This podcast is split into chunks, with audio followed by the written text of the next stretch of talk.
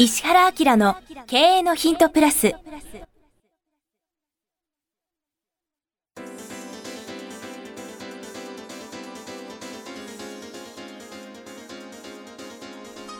ポッドキャスト石原明の経営のヒントプラスは勝てるビジネスモデルや売れる仕組みの作り方経営者や起業家が持っておくべき能力とその磨き方リーダーの育成や強い組織の作り方などについて経営コンサルタントの石原明がリスナーの皆様からのご質問に直接お答えする形でお伝えしていく番組です。企業を継続発展させるためのノウハウを提供する日本経営教育研究所株式会社がお届けいたします。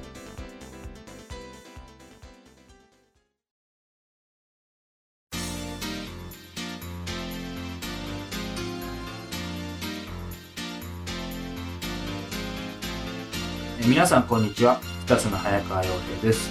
ポッドキャスト石原明の経営のヒントプラス。え今日は第22回という石原さんよろしくお願いします。はい、よろしくお願いします。はい。前回前々回その前に3回やって本で本で盛り上がってしまいましたからね。はい、3部作だったんですが。でもでも聞いた人はなんか相当面白い見方らしくて、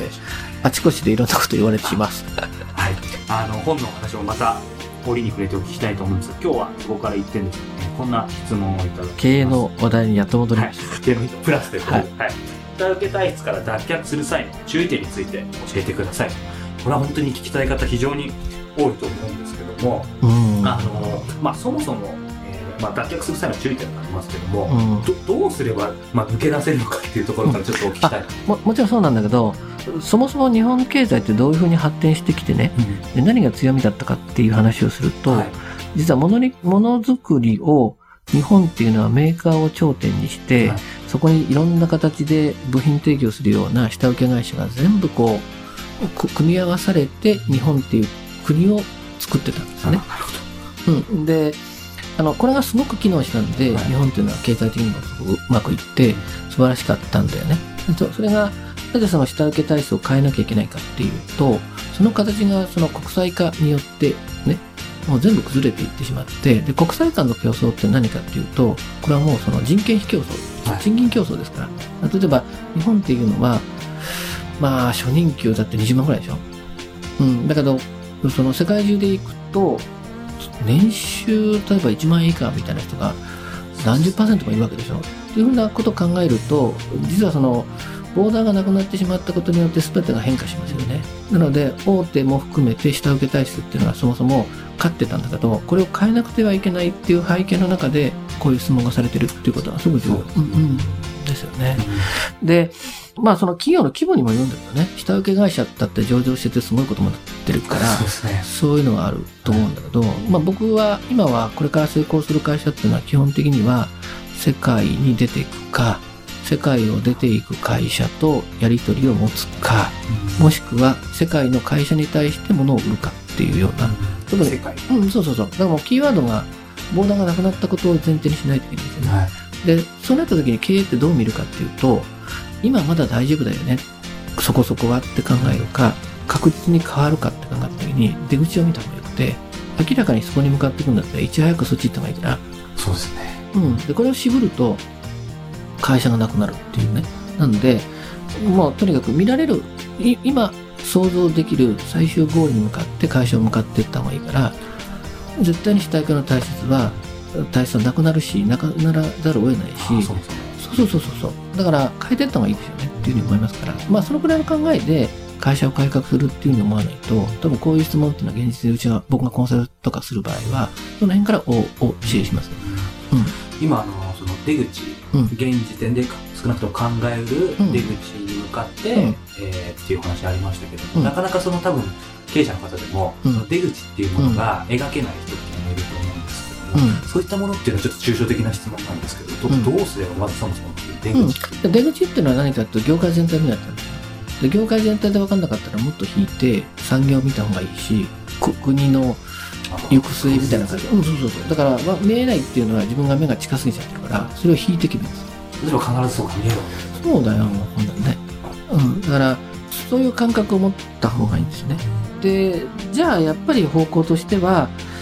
あの下請けに入ってどっかの会社におんぶされてっていうことではないよねってなりますよね、はいただねここでねすごく面白いのは今どんどんどんどん下請けさんたちも減ってきてるでしょで下請けなんだけどメーカーとの関わりの中で強さを持ってる下請けっていうのがありますから、あ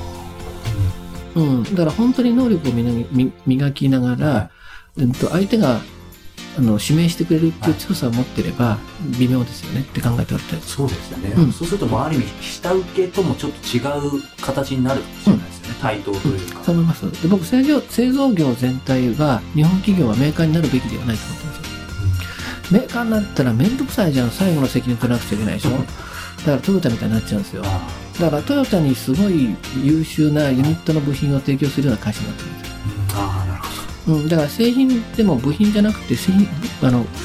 えっと、ユニットって言うんですけど、あの、製品部品を提供でするような会社になったのが、まあ製造業に関しては、はいなんか結構ちょっとコアなことになってしまって、あの、コンサルタントっていう一面が、そうです。あの 本当にその業の中に入っていくっていうのって、僕の本の中からだと多分わからないと思いますけどかなり、深いそういうのをやってると思ってないですよ、僕ここまあでもここまで本本格的な部分は、はい。いや出ないとそれはなかなかできないっていう感じだから。そうですよね。でもそうやって考えたときに、まあ、売った方がいいって考えたときにね、下請けっていうのは何かって精神的に守りに入ってる業なんですよ。うん。まあだからその意識を攻める方に変えなきゃいけないんですよね。とか受け身とかそうそうそうそう。だから何かが起きて対応するんじゃなくて、自ら変化を起こしていくっていうふうに経営の体質を変えるってことが必要なんですね。で、規模の、企業の規模ってあるんですけど、社長さんってよく間違えちゃうのが、全体を動かそうとしすぎるんですよ。うん、うん。だから昨日までみんなで守ってて、機能してたところに、全体で今日から売るんだって無理に決まってるから、気持ちとしては全体かしたいとかっていうんだけど、ここういう時は、もう本当に自分だけとか少人数で売りに行ってですね、攻める方向っていうふうにした方がいいので、下請けの体質から脱却するとの注意点は、あの、気がついたら変わってるぐらいの感じにした方がいいですよ。もう一気にやったら不安になっちゃいますよね。うん。で、だけど仕事、まあ、後ろはもう製造業すると作るわけでしょ。あの、親会社から来る仕事も、新規で取った仕事も、こなすってことに関しては変わんないじゃないですか。はいだから機能を分けちゃえばいいんですよね。で、いっぱいになった時に、いや、実はこの辺の仕事って取ってんだよって言っても全然悪くないですよ。ですよね。はい。って思っていただければいいですよね。うん。で、僕、ちょっと面白い話すると、はい。世の中ってね、えーっと、売りが強い人が勝つ時代と、物を作る人が勝つ時代ってあるんですよ。こんな見方する経営者、あの、コンサルもまずいないと思うので、はい。こういうところで言っちゃうとまずい話ですが、ぜひ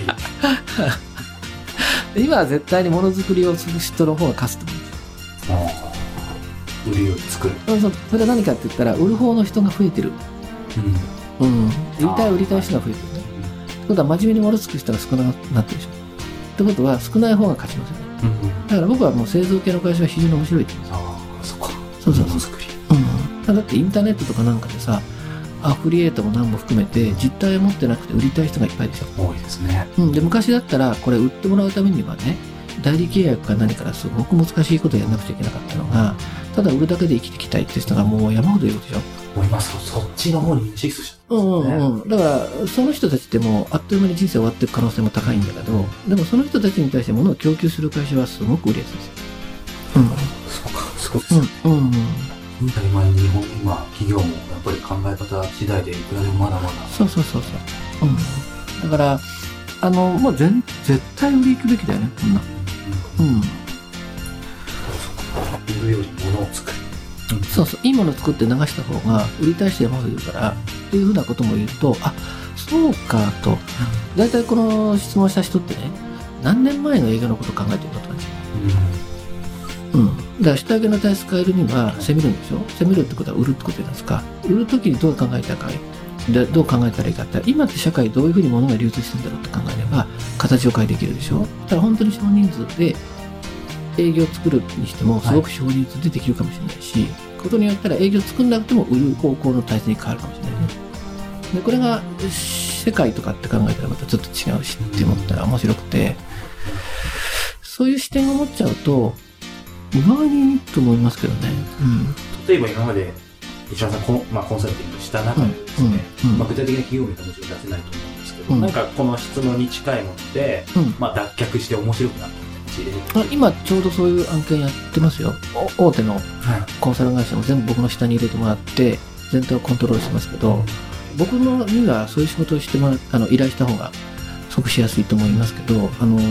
業、業自体の仕組みを僕は書いてます。で、その時何がいけないかっていうと、売るって言ったら、さあ営業マン作るぞってこの発想がダメなんです。ああ、売るって言ってもすぐそこに。それは経営者の人の持ってる思考ももう10年遅いよね。うん。だから、まあ、こう注意点としてはあれですよね。自分の営業の感覚で仕組み作っちゃいけないと。特にまあ10年前とか20年前の。そうそうあの僕コンサルの位置づけですごく変わった位置づけででおそらく多分いろんなコンサルやってる人と僕は全くぶつからないんですあのその人たちを僕は指導してこういうところ動いてくれっていう感じになるんですね。だから大手のあのファームの方たちも動かしてます、そういう社長さんと一緒に。だから社長と一緒にそのまあそれこそ大手広告代理店もそうですし、まあ有名なファームとかはい。も全部僕の下に入ってもらうんですよ。でそうしておいてもらって全体をコントロールすると多分総予算が半分ぐらいになるんですよ。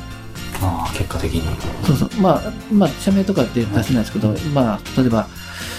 2年ぐらいかけて数億円のプロジェクトが今あってでそのプロジェクトにやっぱりそのそれこそまあこういうのは電通さんとかいろんなものが入ってくるんですね、はい。い、ろんなこうファームが入ってるわけですよ。でネットはどこでやりたいとかってあるでしょ。でそれ僕はその人たちと全然イコールにならないのであの経営者の方にここはこういう機能として使いましょうとかここはこういう機能として使いましょうこの会社も優秀だから入れましょうっていうような形でプラン作るはい。じゃないですか。あのその位置づけに僕もほぼいるので言ってもらったらいいと思うんですけどね、うん、今日の質問に戻ってですね、えー下請け体質から、まあ、脱却する際の注意点ということで、最後に、えーもう一度あのアドバイスをいただきたいんですけど、そもそもまあその、下請けということに関する今持ってる感覚から結構、あそうそうそうそうそう。だから社長の思ってるイメージでやらないとねってそうですよね。うん、今何が起きてるかっていうのを正しく見てそこに合わせたものをやればいいし自分の会社の中の今の同じ商品なんか売る必要ないよね。ね、そしたら、それこそ事業を作るみたいな感じでえ営業やった方がいいかもしれないから、まあ、そうだね。そのまさにこの下請け体質から脱却する際には、まずその心構えというか、そこから一回まあ壊すじゃないですけど、そうするときちんとまた自分の考えの思考は何年前の思考なのかっていうところを一回見た方がいいね。そこが分かればいいですよね。でもあのこうやって逆に質問してくださると、この方もこれで真面目に。解決しますよね。そうそうそうそう。まあ、もう本当に僕に聞いてくれれば いいかなって思っちゃったりしますするぐらいですけど、皆さんそこで失敗します。でもやっぱり勇気を出してこの方も質問してくださったのでそこが、うん。まあ、違うんだなって分かりますよね、なるほど。あの皆さんもまた、えー今後もどしどしとあの質問あ、もう質問面白いからぜひしてはいください。思います。はい、石原さんどうもありがとうございました、はいありがとうございました。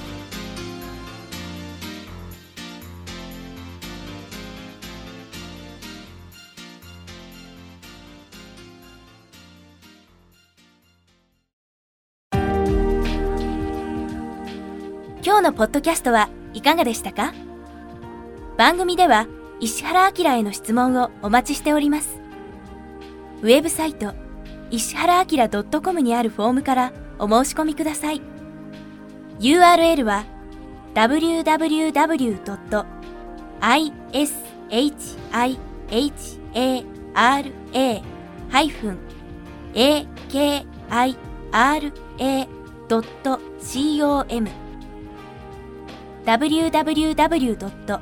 石原 -akira.com です。それではまたお耳にかかりましょう。ごきげんよう。さようなら。